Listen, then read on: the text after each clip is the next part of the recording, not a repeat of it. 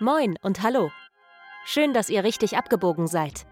Willkommen bei Nächste Links, dem Podcast für politischen Real Talk und revolutionäre Perspektiven. Hier sind eure Hosts, Timo und Vince.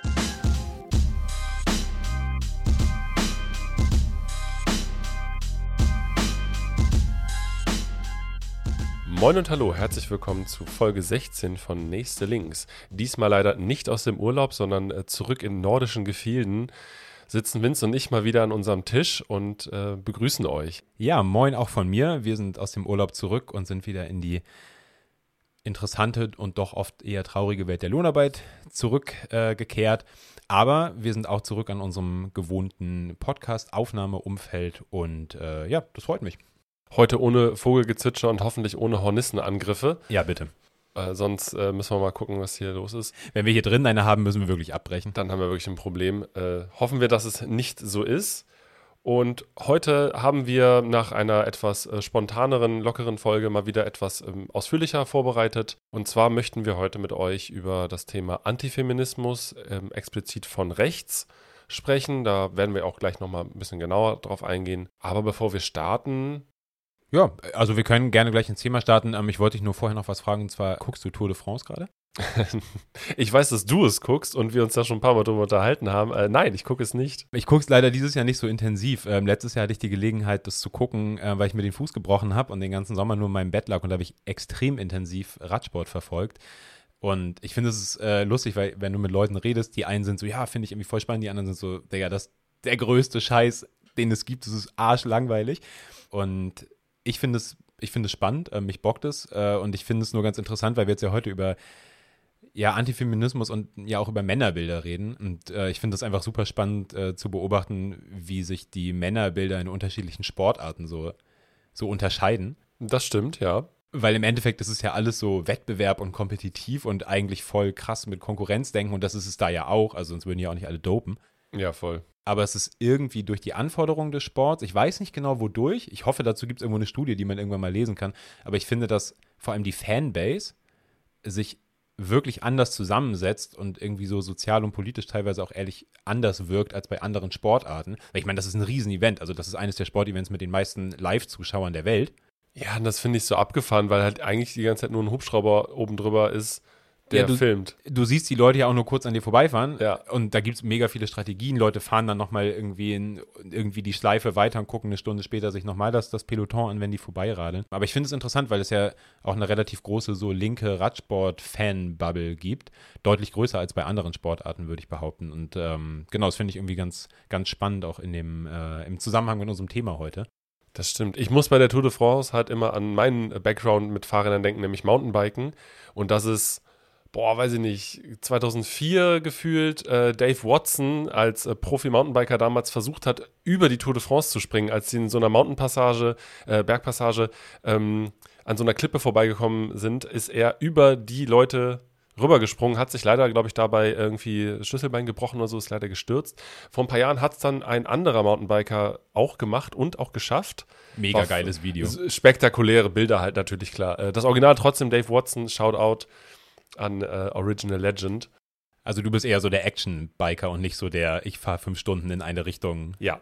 Okay. Also, also ich fahre auch gerne lange Fahrrad so, aber tatsächlich, nee, also muss schon äh, gerne durch den Wald gehen. Ja, ja wie gesagt, also äh, Tour de France ist auf jeden Fall divisive. Äh, da gibt es entweder ja oder nein, aber ich äh, habe das Gefühl, da gibt es wenig so Middle Ground, die man sich äh, treffen kann. Aber ich finde es spannend, genau. Feiert ihr Radsport? Schreibt es uns gerne in die Kommentare. Aber wie gesagt, ich finde es einfach nur mega interessant, dass es eine eine der Sportarten ist, die mit so das größte, ja, linke oder irgendwie so, ich weiß nicht was, fortschrittliche äh, Following-Phänomen hat. Und das finde ich irgendwie ganz interessant und frage mich manchmal, woran es liegt.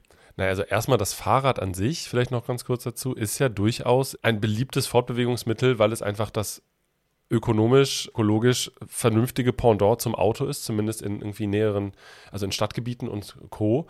Äh, es ist die Möglichkeit, Menschen einfach ein sehr großes Stück Autonomie auch zu geben. Es gibt ja diese mega spannenden Debatten um Arbeiter, Arbeiter aber vor allem um Frauen, die Fahrrad fahren Anfang des 20. Jahrhunderts, Genau, mit so der ja. Angst von, jetzt werden die unabhängig und Ja. ja. Ich weiß noch, in 2015 gab es auch eine Gruppe, die aktiv durch die Geflüchtetenunterkünfte gegangen ist, um dort auch explizit Frauen zum Beispiel Fahrradfahren zum Teil beizubringen und auch Fahrräder beizubringen, damit die Leute eben ja, selber unterwegs sein können und nicht auf die blöden Öffis, die viel zu viel kosten übrigens, ähm, angewiesen sind. Der Mobilität ist ein super krasses Thema bei, bei sozialer, ja, sozialer Gerechtigkeit, jetzt mal ganz allgemein formuliert. Aber genau, ja, so viel zum, zum Thema Fahrradfahren. Ich fand es irgendwie spannend, weil, wie gesagt, Tour de France läuft gerade. Und auch wenn man sich mit Doping und dem, der ganzen Kommerzialisierung da, davon natürlich ähm, kritisch beschäftigen muss, mir macht Spaß, es zu gucken. Genau. Und ja, dann können wir eigentlich auch ins Thema einsteigen, oder? Machen wir. Genau, es geht heute, wie du ja eben schon gesagt hattest, um Antifeminismus und speziell um Antifeminismus von rechts, wobei wir uns nicht nur darauf beschränken wollen, sondern schon auch deutlich machen werden, dass es ein Phänomen ist, was eben über rechte Politik, explizit rechte Politik hinausgeht und genau deshalb auch so gefährlich ist. Genau, und ausgehend davon ähm, möchten wir mit der sogenannten, in Anführungszeichen, Krise der Männlichkeit anfangen. Denn das ist das, was wir in erster Linie zum Beispiel von rechten Kreisen, konservativen Kreisen, teilweise sogar liberalen auch immer wieder hören, dass wir anscheinend, angeblich, aktuell in Deutschland und Europa, vielleicht sogar weltweit, äh, eine Krise der Männlichkeit haben. Das ist zumindest das, was uns erzählt wird. Fühlst du dich als Mann in der Krise? Nee, Digga, Krise ist das System.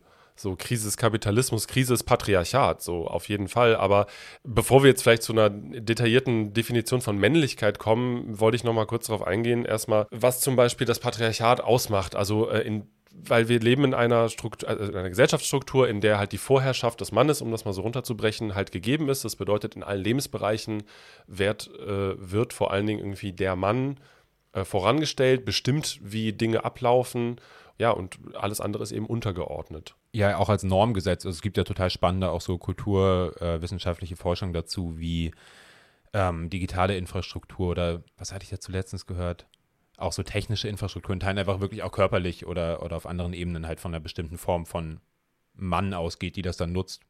Das Sicherheitsgurte in Autos werden an männlichen Körpern getestet. Fahrradsattel werden rein, fast rein auf, auf männliche Körper ausgerichtet oder an penistragende Menschen und so weiter und so fort. Aber was ich so spannend finde, zum Beispiel an der Debatte, die da von rechts ja gepusht wird, diese rechten Männer jetzt wiederum, die darüber klagen, dass es in einer Krise ist, lasten das eben dem Feminismus ganz oft an und behaupten quasi, der Feminismus sei schuld an der Krise der Männlichkeit.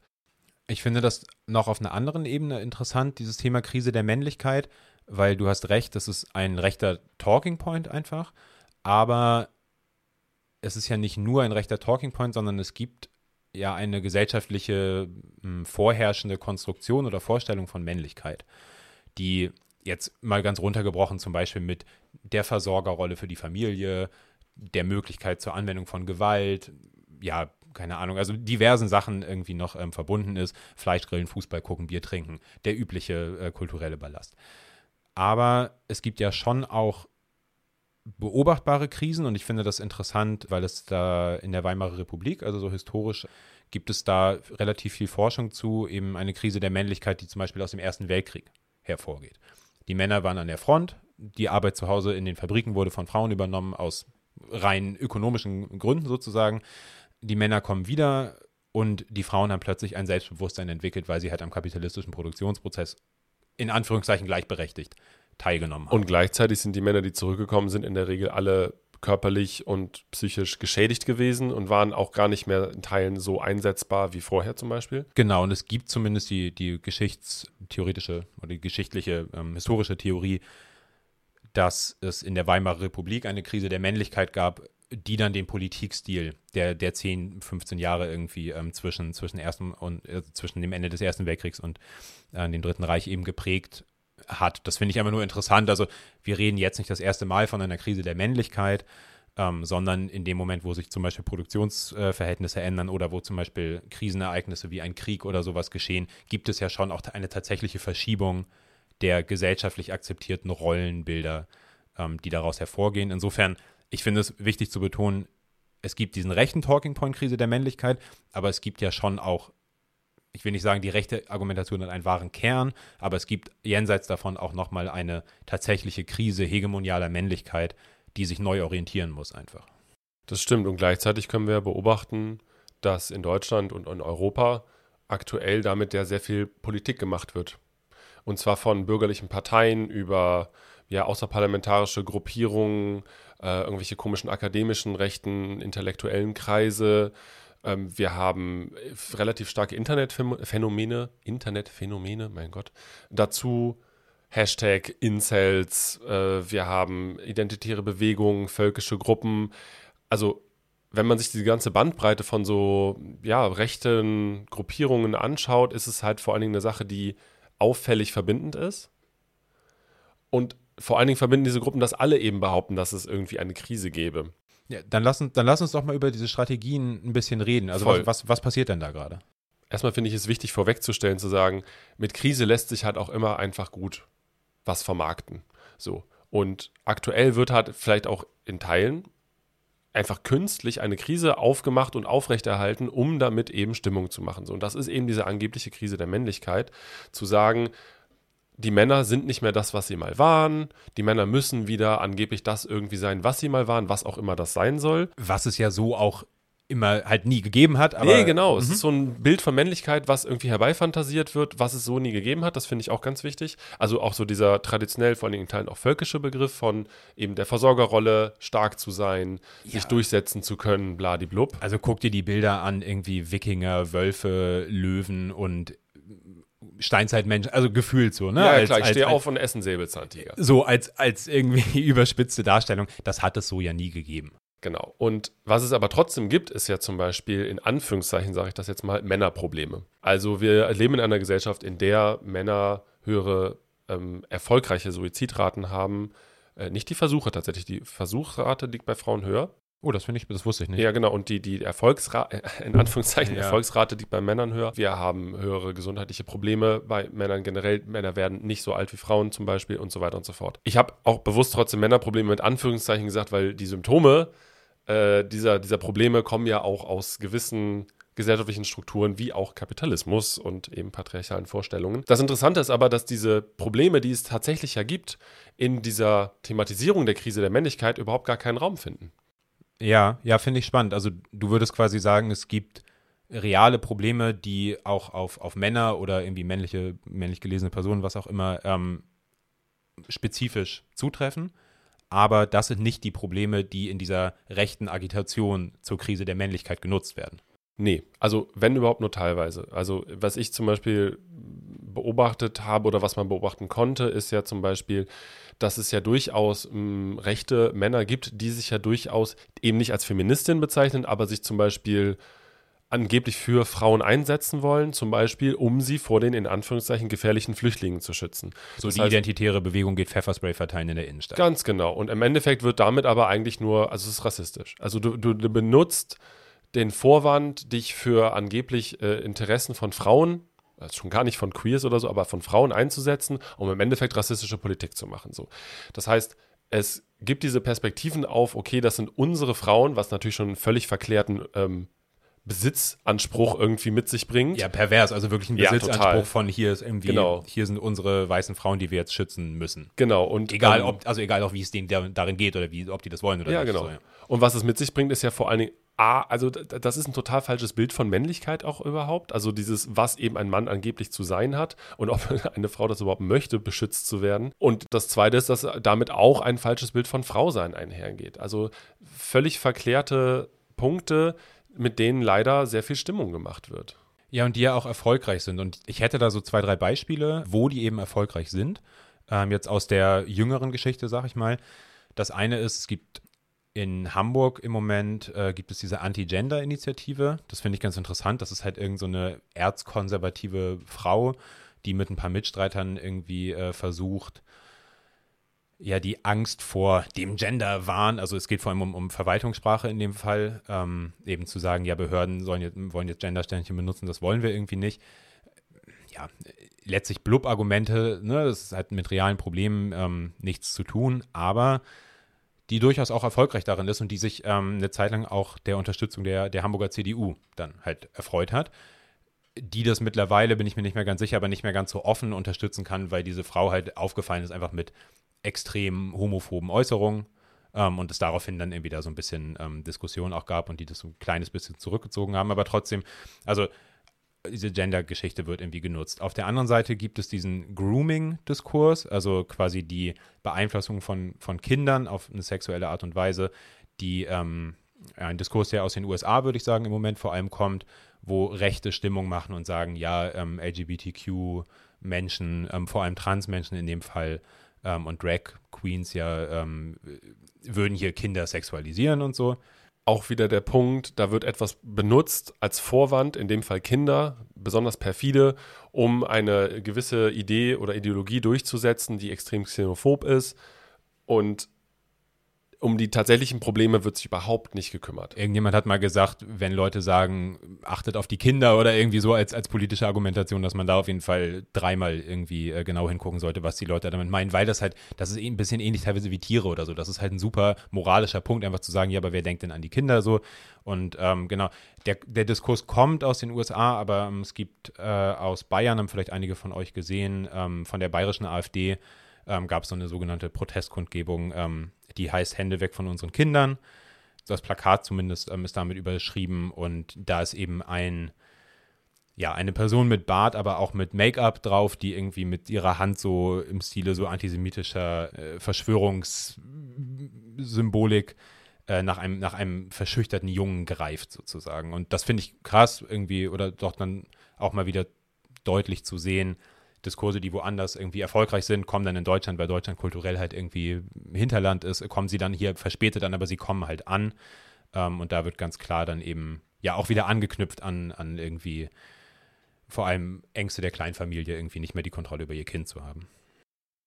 Und wo diese ganzen Sachen herkommen, habe ich mich nämlich auch gefragt in Teilen. Also gerade jetzt eben von der Seite der Männer aus.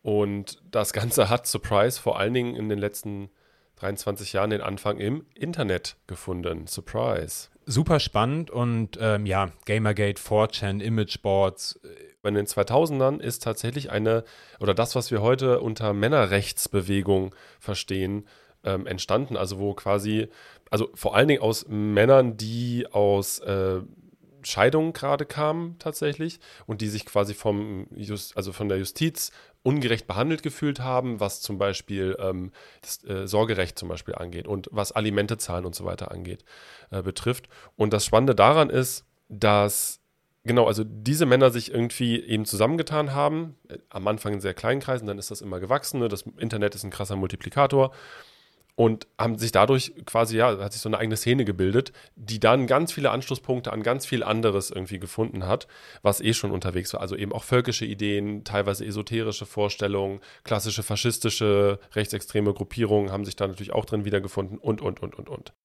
Und das finde ich super spannend, weil wir sind ja so ein bisschen auch aufs Thema gekommen, unter anderem, weil das aktuelle antifaschistische Infoblatt diese ganze Thematik auch als, als Cover-Story quasi hat.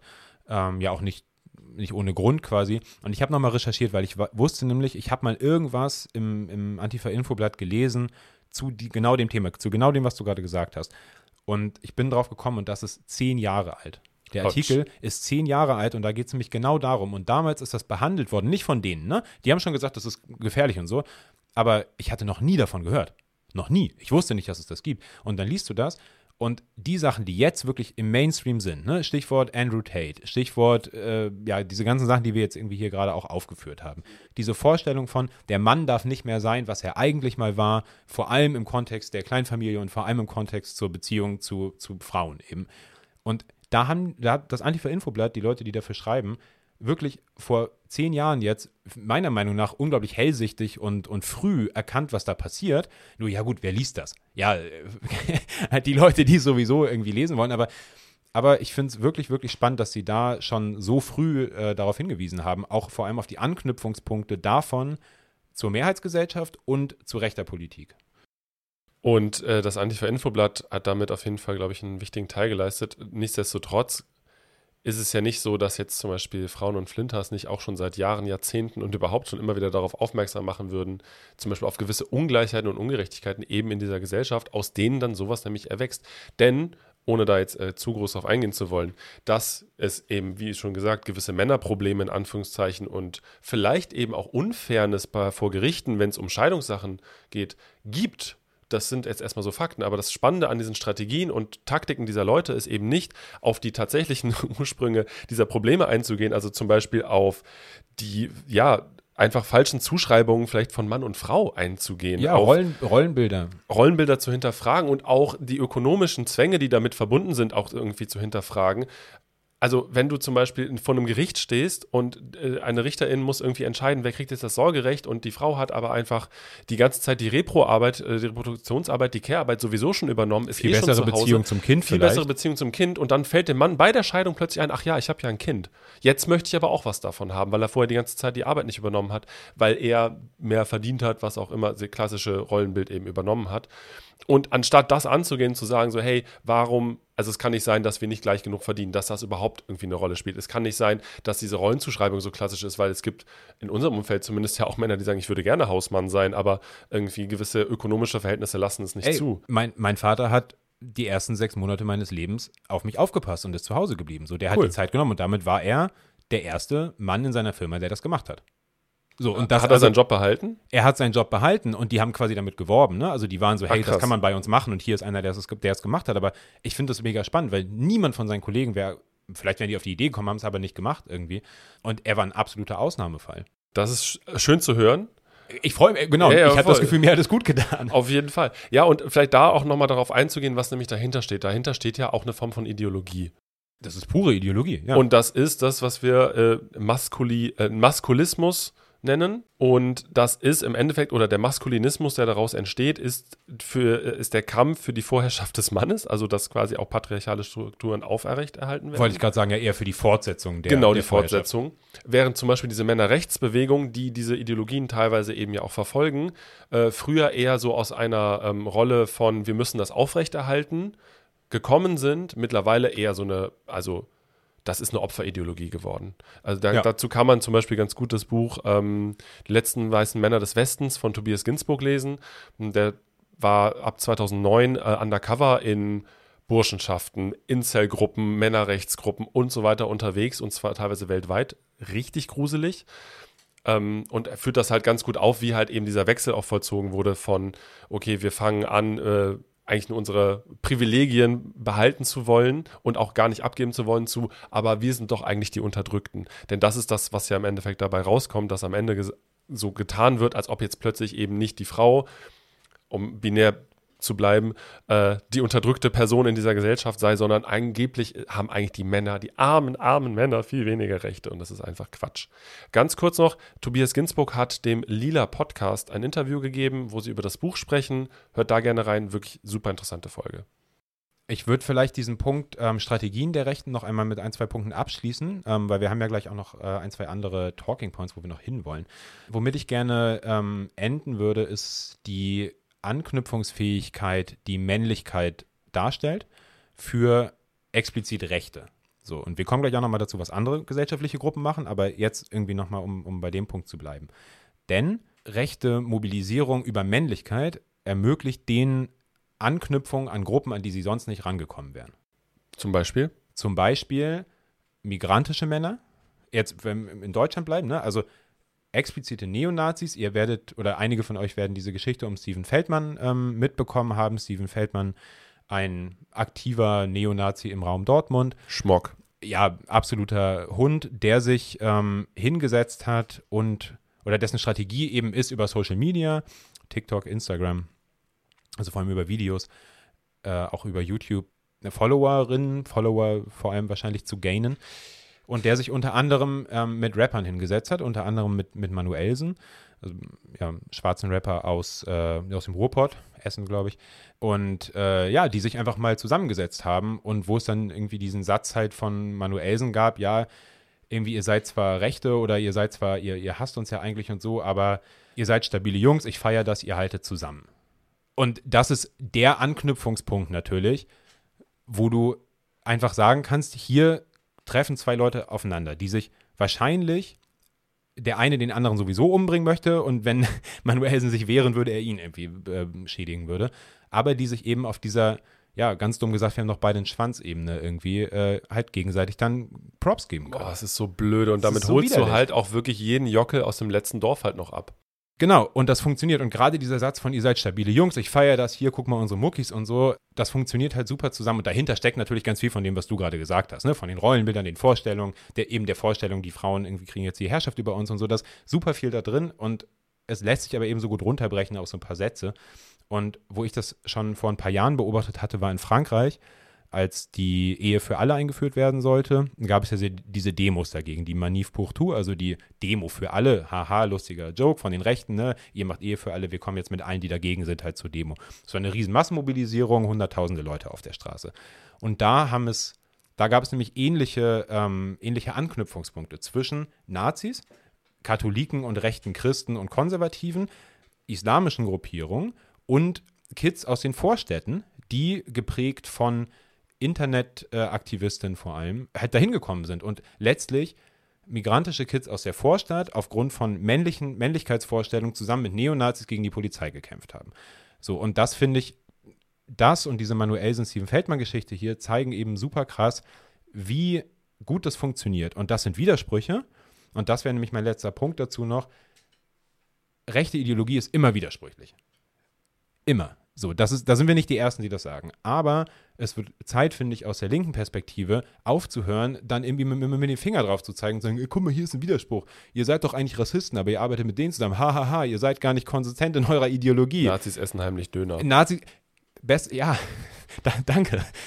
So, so, ein, so ein Unfug einfach und einfach und halt zu sagen, ja, vielleicht lassen sich diese Widersprüche irgendwo strategisch nutzen. Also vielleicht können wir da reingehen und eine Schneise zwischen zwei Gruppen schlagen, die hier irgendwie angefangen haben zusammenzuarbeiten, indem wir diesen Widerspruch ausnutzen strategisch. Aber sich jedes Mal wieder dahinzustellen und zu sagen, ihr seid doch eigentlich so, aber jetzt geht ihr doch mit denen, das passt doch gar nicht, ja, ist denen doch egal, ob das, ob das passt. Es funktioniert doch. Und das ist ja das Problem, äh, vollkommen richtig. Die Analyse an sich brauchen wir ja. Also diese Widersprüche aufzuzeigen, ist ja an sich erstmal nichts Falsches. Aber du kannst daraus aus linker Perspektive oder solltest vielleicht keine Strategie daraus machen, weil das, genau, wo führt das halt hin? Ja, das und, führt dazu zu sagen, Nazis essen heimlich Döner. Genau, und das war's. Dann machst du einen lustigen Sticker und das, that's it.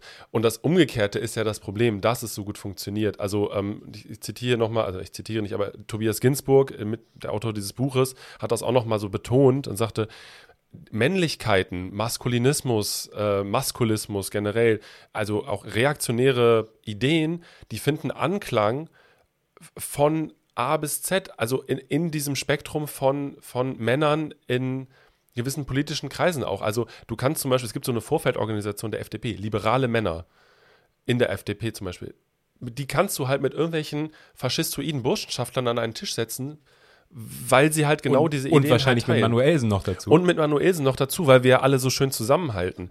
Was ich auch noch krass fand, war zum Beispiel auch dieser Anspruch an halt gewisse Wahrheiten, den Männer auch immer versuchen zu teilen. Also wir wissen mittlerweile, dass zum Beispiel bei Wikipedia 90% Männer schreiben und es gab aber Typen, denen das nicht gereicht hat, also haben sie Wikimania gegründet, wo nur Typen schreiben, um halt irgendwie nochmals zu machen. Es gibt Pickup-Artists, Incels und so weiter. Hört da gerne die Folge von Übertage zu Pickup-Artists. Ja, sehr, sehr schöne Folge. Und ja, also anstatt halt nur auf diese Widersprüche, darauf wollte ich hinaus, einzugehen, muss vielmehr vielleicht diese Strategie nochmal angeschaut werden, so hey, warum funktioniert das eigentlich so gut bei denen, ähm, trotz dieser Widersprüche und äh, daraufhin vielleicht eher versuchen, Strategien zu entwickeln. Weil du jetzt gerade über Anschlussfähigkeit und die verschiedenen Spektren der, der Männlichkeit sozusagen oder die verschiedenen Spektren, in denen diese problematischen, nenne ich sie jetzt mal, Vorstellungen von Männlichkeit herrschen geredet hast. Du hattest ja noch ein bisschen auch persönliche, persönliche Erfahrungen mitgebracht, oder? Ja, ich habe in der Vorbereitung der Folge habe ich mich halt gefragt, was, was hat das eigentlich mit mir zu tun? Also, weil Antifeminismus so setzt voraus, dass jemand Feminismus nicht mag. Das heißt, ich muss erstmal verstehen, was Feminismus bedeutet und, und so weiter und so fort. Und in meiner Politisierung bin ich irgendwann auf den Trichter gekommen, dass das erstmal die Gleichberechtigung der Geschlechter fordert.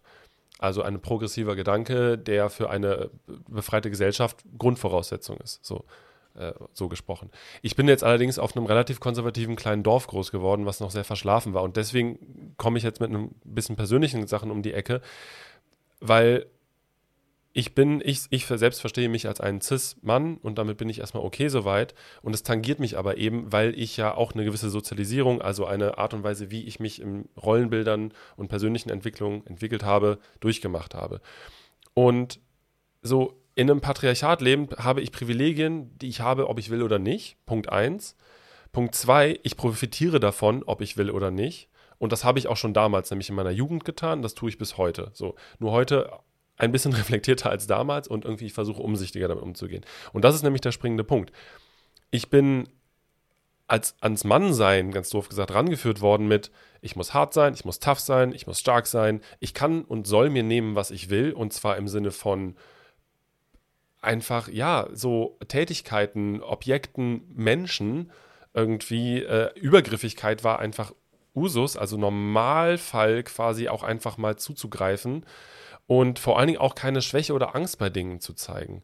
Das ist, das ist der größte Fehler im Konkurrenzkampf dann mit anderen Männern eben, sobald du Schwäche zeigst. Genau. Ja, und ich meine, also wer kennt nicht eine Million Hip-Hop-Tracks, in denen dir genau das vermittelt wird? Also ich will jetzt nicht hier auf Hip-Hop haten, aber das, ja, das ist da, ja die Erfahrung, voll. die Männer machen. Ja, klar, einfach. aber selbst in irgendwelchen dummen, es gibt auch dumme Punkrock-Songs, wo halt drum steht, dass irgendwie die Freunde halten zusammen und wir saufen Bier und die Mädels bringen uns das Bier. Also den Scheiß gibt es halt genauso. Und das ist nämlich der Anschlusspunkt, warum ich das Persönliche erzähle, weil ich habe das Glück gehabt, in einem relativ liberalen Haushalt groß zu werden. Punkt eins. Punkt zwei ist, dass mein Umfeld auch sich relativ liberal hatte. Also wir hatten einfach eine relativ weite Sicht auf die Welt. Das heißt, wir sind eben nicht in diesem Dorfkosmos hängen geblieben. Aber im Nachhinein ist mir klar geworden, da waren ein paar Parameter, die hätten einfach anders sein können und das hätte mich vielleicht in ganz andere politische Kreise auch gebracht. Also wir hatten äh, zum Glück keine organisierten Nazis äh, zum Beispiel auf dem Dorf, aber wir hatten Schützenverein und Fußballverein, reine Männer. Äh, so, in denen die Frauen halt immer nur Beiwerk waren. Also eine ganz lange Zeit waren in meinem Freundeskreis Frauen immer nur Freundinnen von. Furchtbar so.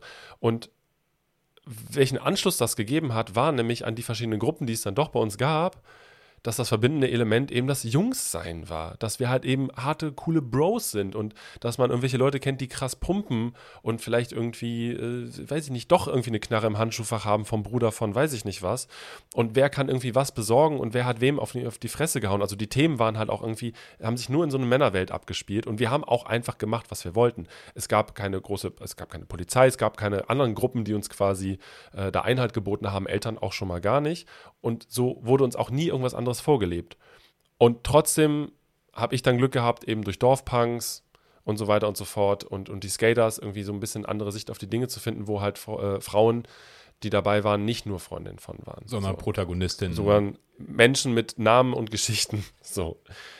Jetzt habe ich äh, lange geredet, aber zum Abschluss vielleicht noch, was ich daran so wichtig finde, ist, wenn wir nämlich was verändern wollen, müssen wir nämlich ein bisschen gucken, wo wir selber stehen, wo wir Dinge gelernt haben und warum wir so sie denken, wie wir sie denken. Und bei uns gab es nämlich ein einschneidendes Erlebnis im gesamten Freundeskreis, äh, als sich nämlich der erste Freund von uns als schwul geoutet hat und das zum Glück, zum großen Glück bei ganz vielen bei uns zum Umdenken also gelenkt hat, weil schwul und Schwuchtel äh, waren Schimpfworte bei mir in der Schule oder so ja auch komplett normalisiert. Kleines Mädchen äh, war auch irgendwie eine Beschimpfung, die wir doch so untereinander benutzt haben. Und das hat sich dann so nach und nach so auch ein bisschen geändert, weil wir gemerkt haben, so, uns juckt es eigentlich gar nicht, dass der schwul ist. Zum Glück so. Also im Sinne von, ne, wir sind ja nicht angegangen. Es gab aber eben auch andere Kreise, wo wir wussten, das dürfen die nicht wissen, weil sonst hätten die den vielleicht einfach angegriffen. So. Und ich habe mir dann aber irgendwann für mich dann auch den Schritt gemacht, eben ganz aus diesem Freundeskreis rauszugehen, weil ich gemerkt habe, so möchte ich nicht mehr sein. Und ich habe, ja, also ich habe mich da selber auch nicht mehr wohlgefühlt und habe dann eben zum Glück durch Politisierung in ähm, autonomen Räumen andere Formen von Männlichkeit und überhaupt auch so kennengelernt. Und auch wenn wir beide unterschiedlich sozialisiert sind, würde ich da gerne dran anknüpfen, weil A, habe ich natürlich ähnliche Erfahrungen so irgendwie Schule und so weiter gemacht ähm, aber in Teilen eben auch in linken Kreisen. Und wir sind jetzt hier echt nicht der Podcast, der irgendwie auf anderen Linken rumhacken will, im Gegenteil. Aber man muss ja schon manchmal irgendwie auch gucken, wo man selber eben steht und wie auch die gesellschaftlichen Verhältnisse, die eben Leute so machen, sich natürlich, also die, die machen halt nicht an der Schwelle zu deinem autonomen Zentrum oder zu deiner Zecken-WG halt.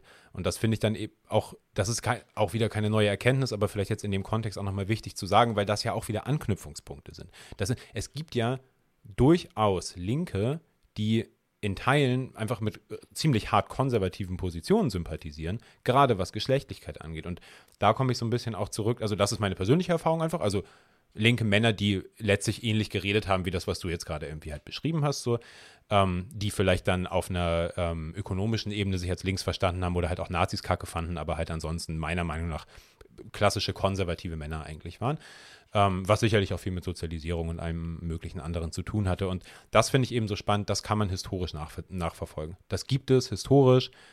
Ich hatte jetzt dieses Beispiel mit der Weimarer Republik. So, da gibt es Beispiele dafür, wie zum Beispiel die Kommunistische Partei sagt, aus ideologischen und strategischen Gründen, nein, alle Geschlechter, in dem Fall binär gedacht Männer und Frauen, müssen hier gemeinsam kämpfen.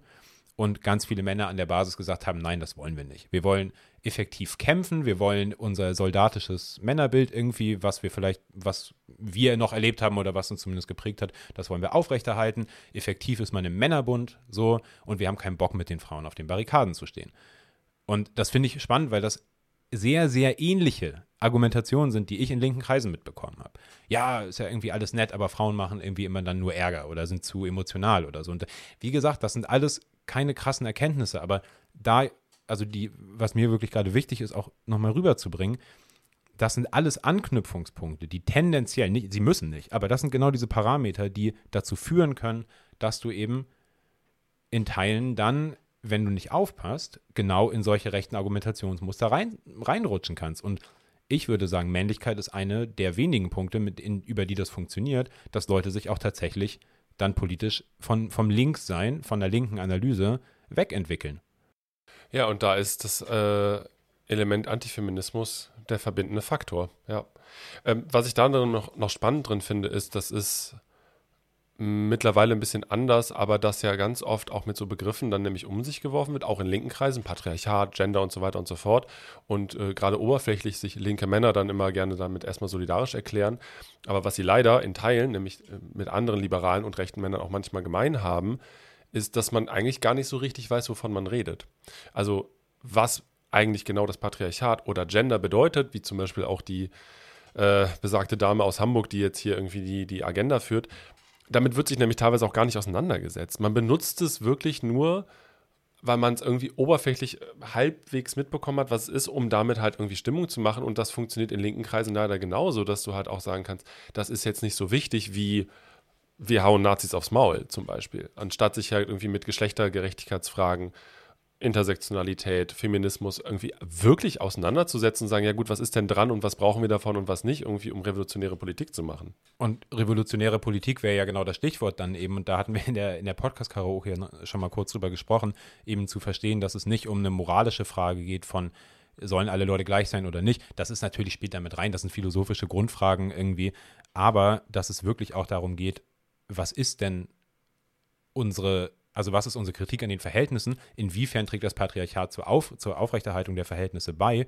Und warum müssen wir es überwinden, wenn wir es ernst meinen mit Revolution? Und warum das auch wirklich nur miteinander einhergehen kann und auch äh, nicht erst im Nachhinein geklärt werden sollte.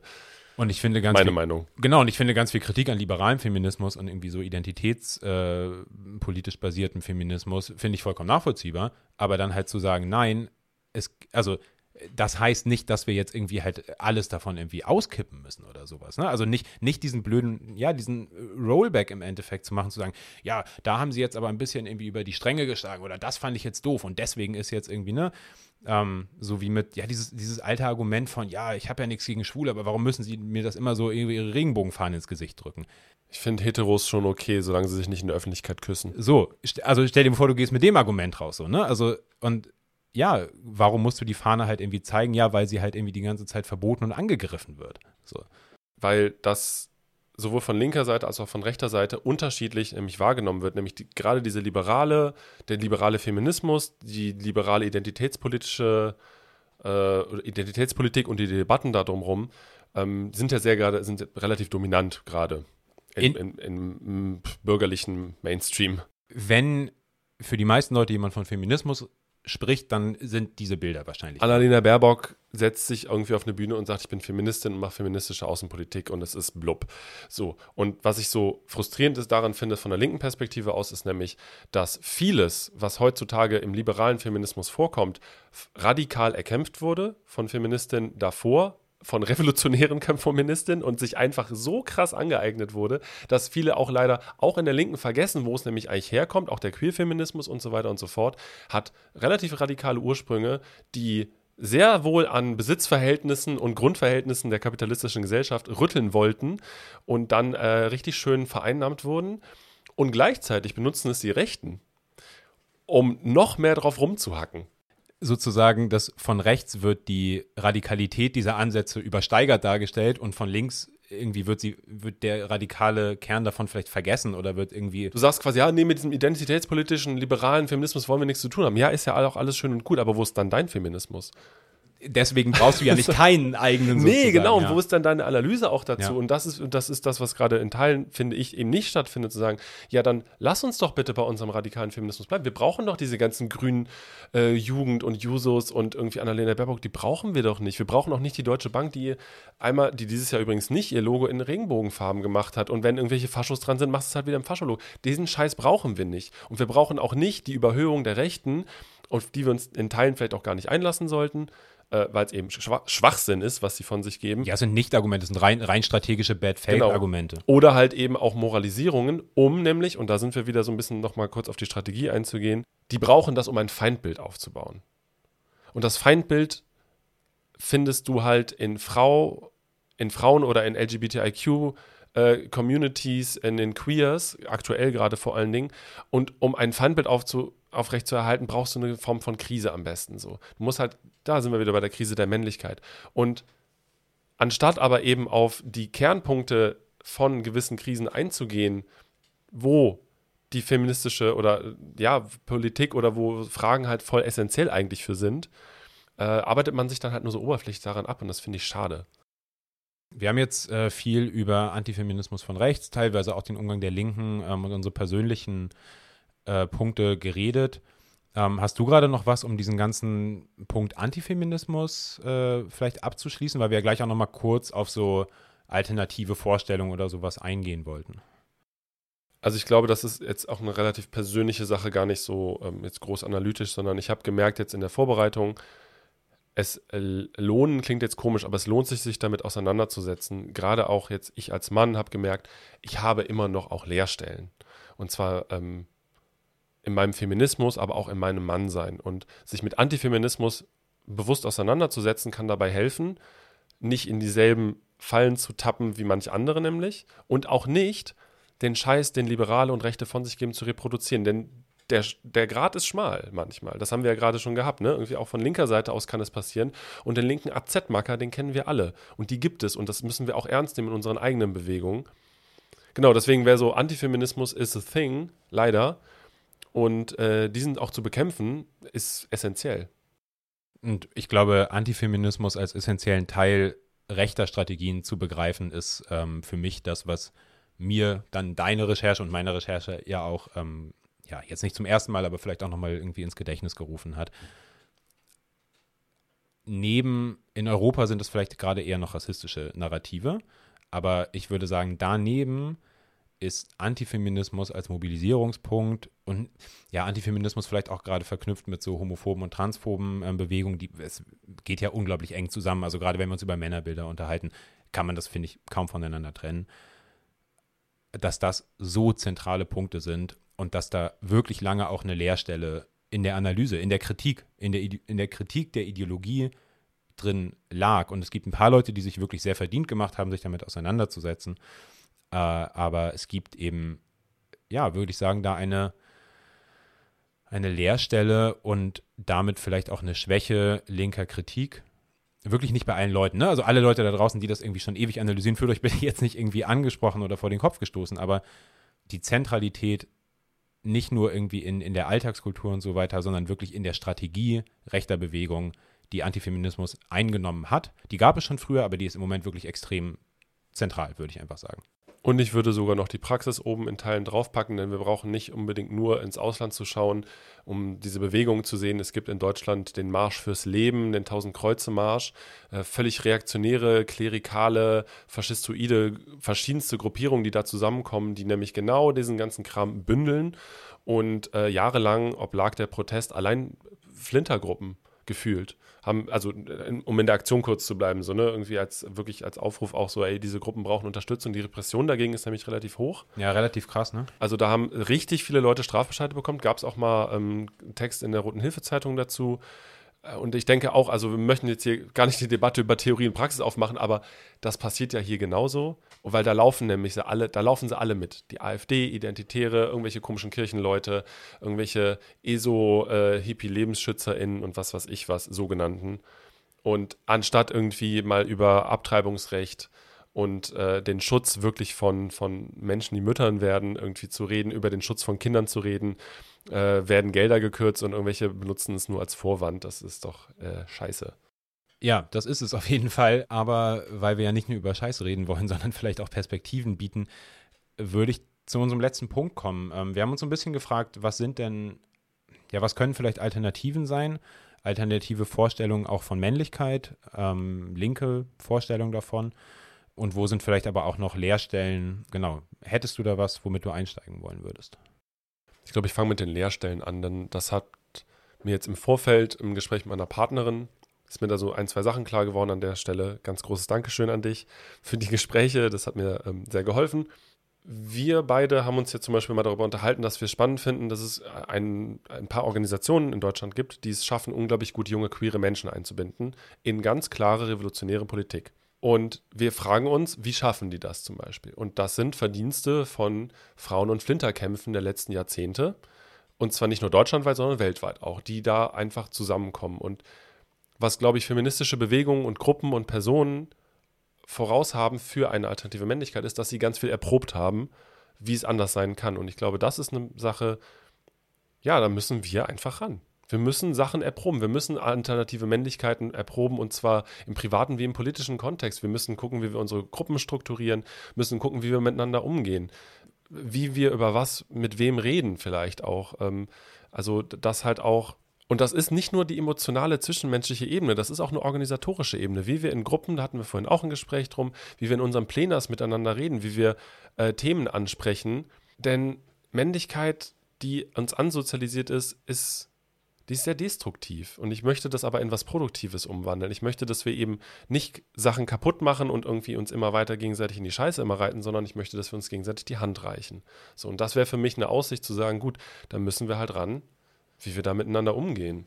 Genau, ich hätte da so ein bisschen die Perspektive anknüpfend dran, mm, dass es mir tatsächlich vor allem darum geht, einfach erstmal gesellschaftlicher Realität Respekt zu zollen und eben nicht ideologisch zu bleiben, nicht also in dem Fall tatsächlich ganz klassische Ideologiekritik zu betreiben, aber nicht einfach so um der Kritik willen, weil es Spaß macht, sondern weil ich für mich merke zumindest und auch davon ausgehen würde, dass es auch über uns jetzt beide hinaus gilt, es befreit einen ja auch selber. Ganz dumm gesagt jetzt, so ich als Cis-Mann, wenn ich mich also diese erfolgreichen Selbstmordraten und sowas, die kommen ja nicht irgendwo her. Es gibt ja Widersprüche in, in Männern, die nicht aufgelöst werden, die in dieser Gesellschaft nicht gelöst werden können. Und da eben zu sagen, nein, es gibt die gesellschaftliche Realität, dass es ein Bedürfnis danach gibt, bestimmte ideologische Rollenmuster zu überwinden und sich einfach nur das einzugestehen. Ich finde, das ist ein Schritt, für den habe ich, glaube ich, ganz schön lange gebraucht oder für den haben andere Leute vielleicht auch lange gebraucht, andere Leuten ist es leichter gefallen, ich weiß es nicht. Aber das einfach erstmal zu akzeptieren und weil du gerade einen Shoutout äh, gemacht hast, würde ich einen an an den äh, Künstler Kid Overhead machen ähm, für, für sein ähm, Kunstwerk. Wir können, können, ein Foto bei, bei Insta äh, mit dem Link reinhauen. Ähm, Be the friend you wish you had. Also, wenn ihr ja, ich will jetzt hier nicht so komische Männer irgendwie Bauchpinselung machen, aber wenn ihr in euren Umfeldern Leute habt und ihr merkt, denen geht schlecht, das ist keine private Angelegenheit. Ganz doof gesagt so. Das ist kein Ding von, ja, boah, hier, ich Muss halt mal, durch, ne? So, genau, ich klopfe mal auf die Schulter. Öh, ja, Bruder, passt schon. passt schon. Ich hoffe, dir geht's bald wieder besser, so. Sondern setzt euch damit auseinander. Wir müssen uns damit auseinandersetzen. Und das ist für mich, bevor ich mir jetzt irgendwie oder parallel dazu, dass ich mir diese alternativen Rollenvorstellungen, die du gerade vielleicht ähm, so ein bisschen angedeutet hast, vorstelle, muss ich halt, finde ich, wirklich erstmal daran arbeiten, diese Ideologien, die das Mannsein umgeben, ähm, halt abzubauen einfach. Das, was wir hatten mit den Begriffen, ne, sich damit auseinanderzusetzen und auch zu wissen, was damit gemeint ist, auch zu verstehen, dass eine gewisse Männlichkeit in dieser Gesellschaft wirtschaftlich attraktiv ist, in der kapitalistischen Gesellschaft, in der Kleinfamilie, im neoliberalistischen Vorstellungen und dass es die auf einer revolutionären Ebene ganz klar anzugreifen gilt. Und aus vielerlei Hinsicht nämlich, nicht, also, also wirklich auf, fast auf allen Ebenen. Für uns als Männer, ganz doof gesagt, für uns als Gesellschaft, äh, für, für alle Frauen und Flinters da draußen, für eine bessere, ganz kitschig gesagt, für ein fucking besseres Morgen. Für ein besseres Leben. Für ein einfach. besseres Leben, weil es bockt halt überhaupt nicht. Und wenn wir uns die Männlichkeit, die gerade vorherrscht, anschauen, ist sie halt das Abbild der patriarchalen Verhältnisse, die gerade herrschen. Und wie du schon meinst, das einfach erstmal anzuerkennen und anzunehmen ähm, und von dort aus eben anzufangen, ähm, jeden Tag aufs Neue das anzugehen, ist, glaube ich, ein wichtiger Punkt. Und diese Debatten halt auch zu führen. Und da hätte ich ähm, weil du vorhin die Übertagefolge erwähnt hattest, da fand ich, ähm, haben, haben die beiden da wirklich einen spannenden Punkt gemacht. Oder ich würde daran anknüpfen, weil die Befreiung von patriarchalen Zwängen, du hattest ganz am Anfang über männliche Privilegien gesprochen und ich glaube, das ist unglaublich wichtig, sich die halt bewusst zu machen, so, allein um die Gesellschaft zu verstehen, um, um seine eigene Rolle da drin, aber es befreit mich doch auch. Also die Befreiung von genau diesen Stereotypen, Bildern, das, einmal kann ich mich selber davon befreien, aber das geht nur bis zu einem gewissen Punkt, weil die Gesellschaft hat, äh, befreit sich ja nicht automatisch mit mir zusammen. So, ich bin ja kein Idealist. Und das Arbeiten daran, aber dass diese Befreiung halt auch, auch gesamtgesellschaftlich wirkt, bringt ja mir selber in, in meinem ganz privaten Interesse langfristig eine Verbesserung. Wenn ich eben nicht mehr rausgehen muss, wie gesagt, Shoutout an, an die Übertage-Jungs für, für das Bild, was sie da gezeichnet haben, wenn ich nicht mehr rausgehen muss und jeden Mann, der mir gegenüber steht, jeder Mann, der mir auf der Straße irgendwie entgegenkommt, irgendwie, ja, gucken muss, ist der größer als ich, ist er sportlicher als ich, was den Blick bloß nicht auf den Boden und so weiter. Bloß ins Gesicht gucken oder, oder gerade nicht ins Gesicht gucken so, wenn ich merke, ich ziehe hier den Kürzeren die Straßenseite wechseln, wenn ich mich krass fühle, vielleicht mich freuen, dass er die Straßenseite wechselt. Dieser ganze Scheiß. Über die Schulter gucken. Bei jedem, bei jedem Typen, der dich irgendwie beim Biertrinken andabert, erstmal zu denken, irgendwie, wie, wie würde jetzt die Auseinandersetzung enden? So. Und ich will nicht sagen, dass ich das immer mache, aber ich kann wirklich nicht sagen, dass ich das nie machen würde. Und ich würde es aber eigentlich sehr gerne nicht machen müssen. Und ich finde, das ist wirklich ein ganz, ganz zentraler Punkt, dass Befreiung vom Patriarchat und Emanzipation eben kein Punkt ist, der Frauen oder Flinters betrifft, sondern der nicht nur, sondern der betrifft genauso Männer, nicht genauso, weil wir Privilegien haben, aber die Befreiung davon kann für Männer eben extrem befreiend wirken oder würde befreiend wirken. Und was die Schlussfolgerung daraus ist ja, das hat ja eine unmittelbare Auswirkung dann auch auf Frauen und Flinters in unserem Umfeld zum Beispiel. Es hat Klar. Eine Auswirkung darauf, was, wie die nämlich auch vor die Tür gehen. So, das ist, das ist ja das, was irgendwie passiert. Wenn, weil das ist genau, bring deiner Tochter nicht bei, kurze Röcke anzuziehen, sondern bring deinem Sohn verdammt nochmal bei, nicht zu vergewaltigen. Kein Arschloch zu sein. Verdammt nochmal. Niemand muss das sein. Niemand muss Arschloch sein, niemand muss Täter sein. Und das ist eine Verantwortung, die wir haben tatsächlich. Für uns selbst, für unser Umfeld, für unsere Kinder. Und das andere ist, ähm, das, das Bild, was du gerade gezeichnet hast, wenn es eine Krise der Männlichkeit gibt, dann ist es genau das, was du gerade beschrieben der hast. Der Status quo, wie der du Status quo hast. ist die Krise und zwar nicht, dass irgendwas nicht mehr so ist, wie es mal war, sondern auch, auch wenn ja schon, es, also ohne das jetzt schönreden zu wollen, es sind ja auch schon Schritte gemacht worden. Wir leben ja zum Glück nicht mehr in den 50ern. So. Ähm, was heißt, was nicht heißt, dass alles gut ist, aber es sind ja Schritte gemacht worden. Aber das reicht eben noch nicht aus. Und wenn es eine Krise gibt, dann ist es der Status quo, wie du gerade sagtest. Und dann ist das auch was, was wir in strategische und politische Sachen mit einbeziehen können. Und eben, wir müssen das Rad nicht neu erfinden. Und ich finde, da muss man auch nochmal sagen, hört doch einfach den Frauen und Flinters, die da seit Jahrzehnten zu reden und zu referieren und Bücher schreiben, hört denen auch einfach zu. Ihr müsst jetzt nämlich nicht ankommen und irgendwie 10.000 neue eigene Bücher schreiben. Könnt ihr gerne machen, why not? Aber es ist ja auch schon, es ist ja auch schon ganz viel da. Und wir können das nehmen und wir können damit was machen. Und es ist ganz viel da auch aus unterschiedlichen Perspektiven. Also du kannst dich irgendwie auf eine anarchistische äh, Art damit beschäftigen. Ich kann mich irgendwie, äh, keine Ahnung, über Alexandra Kollontai, Clara Zetkin, Federici, was auch immer, auf eine marxistische Art und Weise damit beschäftigen es gibt ja, es gibt ja die Sachen, und das, das finde ich ist vielleicht auch nochmal ein wichtiger Punkt. Hört den Leuten zu, die dazu geschrieben haben. Ähm, und hört ihnen zu, die schreiben ja. Ihr wisst, was ich meine. Also lest die Sachen, die geschrieben wurden, hört die Sachen, die gesagt wurden. Und findet irgendwie auch für euch selber halt einen Umgang damit. Aber ich glaube, es gibt wenig Themen und muss ich auch ehrlich sagen, dafür war ich, deshalb war ich vielleicht auch etwas zögerlicher, mich dieses Themas jetzt heute anzunehmen, ähm, ähm, als du auch. Es gibt wenig Themen, die mit so viel mh, hm, ja so viel Eingeständnissen vielleicht auch verbunden sind. Und das ist so nervig. Ja. Weil das, was wir eben hatten, wir brauchen ganz dringend diese Analysen von rechten Strategien, um sie bekämpfen zu können in Teilen. Und gleichzeitig betrifft es uns aber auch absolut persönlich. Und das macht es natürlich schwer. Mir hat das Thema, wie du vorhin so schön gesagt hast, auf jeden Fall unter Nägeln gebrannt aus verschiedenen Aspekten. Und ich finde es richtig gut, dass wir es gemacht haben. Auch hier wieder, ne? Wir, wir reden seit einer Stunde darüber. Das ist ein Thema, wo du zehn Stunden drüber reden kannst. Es hört nicht auf. Aber auch ein Punkt, darüber zu reden und es nicht zu ignorieren. Auf verschiedensten Ebenen ist wichtig. Ähm, jetzt hatte ich gerade noch einen Punkt, den ich gerade vergessen. Ach doch, genau. Solidarität sollte auch in dem Kontext, gerade in dem Kontext, nämlich kein leeres Wort sein. Also wenn wir über Alternativen überlegen, über das, was wir beide gerade machen, verdammte Axt, seid solidarisch miteinander und lasst es kein leeres Wort sein und übernehmt die Verantwortung da drin. Wahrscheinlich, also ja, ich glaube, Eingeständnis und Verantwortung sind vielleicht zwei Punkte, aber eben nicht in diesem nicht in diesem Punkt von, nicht nur zumindest in diesem liberalen Punkt von, ich habe so viele Privilegien und jetzt muss ich darüber irgendwie mir ganz viel eingestehen, sondern nein, ich leide auch darunter und es ist ein gesamtgesellschaftliches Problem. Es ist kein Problem von, wir müssen jetzt hier irgendwie äh, ein paar Privilegien abbauen und dann ist alles gut. So ist es ja nicht. Und bevor wir uns jetzt hier vielleicht zu oft wiederholen, ähm, weil ich habe, also ich habe das Gefühl von mir aus, ähm, ich habe das gesagt, was ich sagen wollte.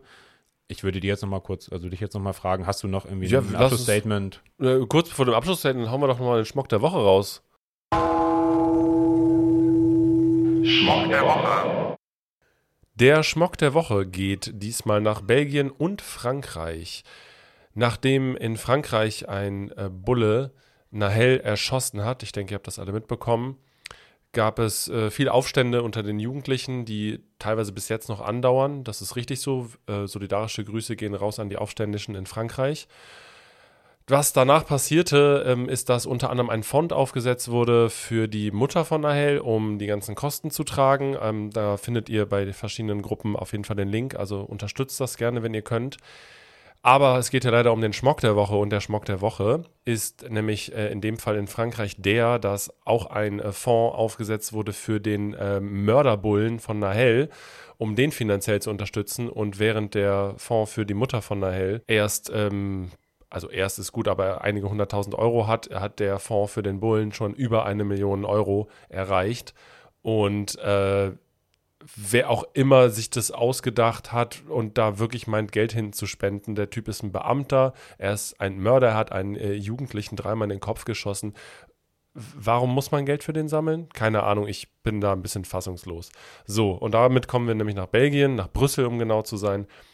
Ähm, einige Tage nachdem die Aufstände in Frankreich äh, aufgrund des Mordes an Nahel begonnen haben, fing die Brüsseler Polizei an, pauschal rumzufahren in großen äh, Wannen äh, mit vermummten Cops und dort auszusteigen, wo sich Gruppen an Jugendlichen äh, sammelten. Also wie immer eigentlich an öffentlichen Plätzen. Kids hängen ab. Und äh, ja, was ist passiert? Äh, vorrangig ähm, junge Menschen of Color wurden äh, festgenommen. Die Bullen sind ausgestiegen mit Sturmhauben und haben einfach angefangen, teilweise 12, 13, 14-Jährige abzuführen und äh, in äh, Präventivhaft zu nehmen, weil es angeblich Angst um Ausschreitungen gab. Und die Angst soll auf jeden Fall berechtigt sein. Äh, wer also wirklich meint, die Jugendlichen dermaßen einschüchtern zu müssen, hat auf jeden Fall auch äh, berechtigterweise Angst. Und ich kann nur sagen, ähm, an diese ganzen UniformträgerInnen, ihr seid einfach nur Schmocks. Schmock der Woche. Ja, schmockig äh, ist es immer wieder gerne leider ähm, wird nie aufhören. Danke fürs Zuhören.